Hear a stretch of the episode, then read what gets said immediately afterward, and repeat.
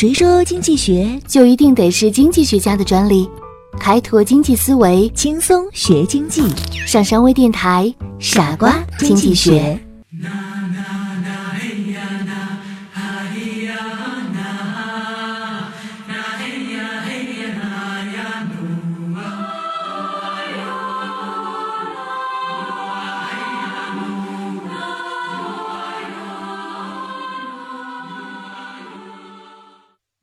欢迎收听今天的傻瓜经济学，我是上山。今天呢，我们一同聊一聊竞争压力下的商业交锋，从自产自销到自己当老板，业主制企业。从历史进程上看，业主制企业是最早出现的企业组织形式。在八世纪末到九世纪，西欧仍处于纯粹的农业状态，生产活动。以家庭生产为主，其产品供自己消费，偶尔有剩余，也只是与邻居或者在较小的范围之内进行交换。虽然这一时期也有大量的小集市，但它的作用只限于满足附近居民的家庭需要。随着市场的缓慢拓展，生产活动逐渐由具有一技之长的专业劳动者来完成了。此时的产品生产已形成完全的分工。就是手工业从农业中分离了。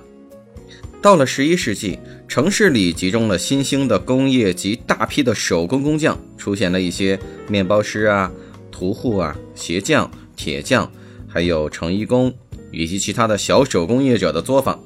在早期的手工作坊中呢，生产与销售并没有完全的分离，产品以自产自销为特征。这些手工作坊就是私人业主制企业的最古典形式。业主制企业也称独资企业，是由个人出资经营的企业。出资者就是企业主，掌握企业的全部业务经营的权利，独享企业的全部利润和独自承担所有的风险，并对企业的债务负无限责任。独资企业不是法人。全凭企业主的个人资信对外进行业务往来，业主制企业经常被称为夫妻店，即人们经常所说的个体经济。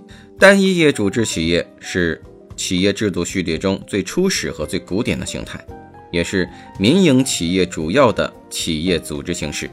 它的主要优点有：一是企业资产所有权、控制权、经营权、收益权高度统一。这有利于保守与企业经营和发展有关的秘密，有利于业主个人创业精神的发扬。二是企业业主自负盈亏和对企业的债务负无限责任，成为了强硬的预算约束。企业经营好坏同业主个人的经济利益乃至身家性命紧密相连，因此业主会尽心竭力地把企业经营做好。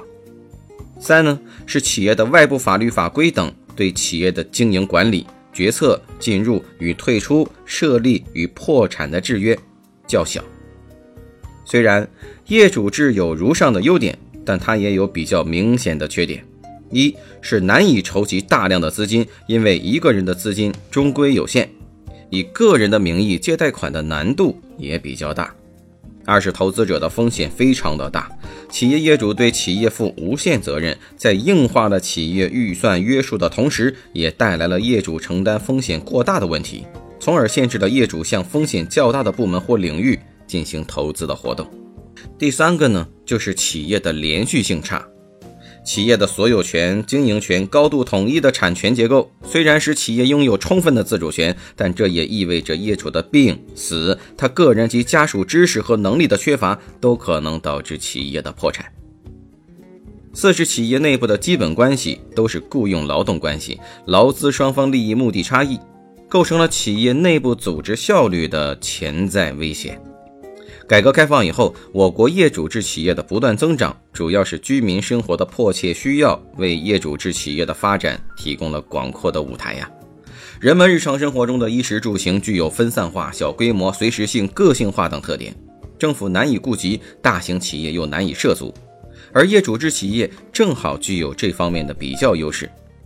但业主制因在小规模的生产条件基础上，本身又具有不稳定性。因而，在各个的社会形态之中，都不能成为占统治地位的经济关系，它总是依附于占统治地位的经济形式，作为一种附属和补充的经济形式存在。我们再来分享一个概念，叫个体经济。个体经济是指在劳动者个人占有生产资料的基础之上，从事个体劳动和个体经营的私有制经济。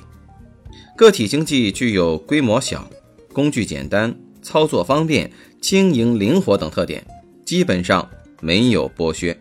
个体经济有两个明显的特征：一是生产资料和劳动成果归个人所有；二是劳动者以自己的劳动作为基础。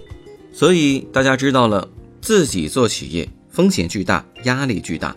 如果正在收听节目的小伙伴，您还是学生。或者说是一个个体经营者，那么一定要考虑好这些风险因素，找到志同道合的小伙伴，一起开创你的事业吧。感谢收听今天的节目，我是上山，我们下期节目再见，拜拜。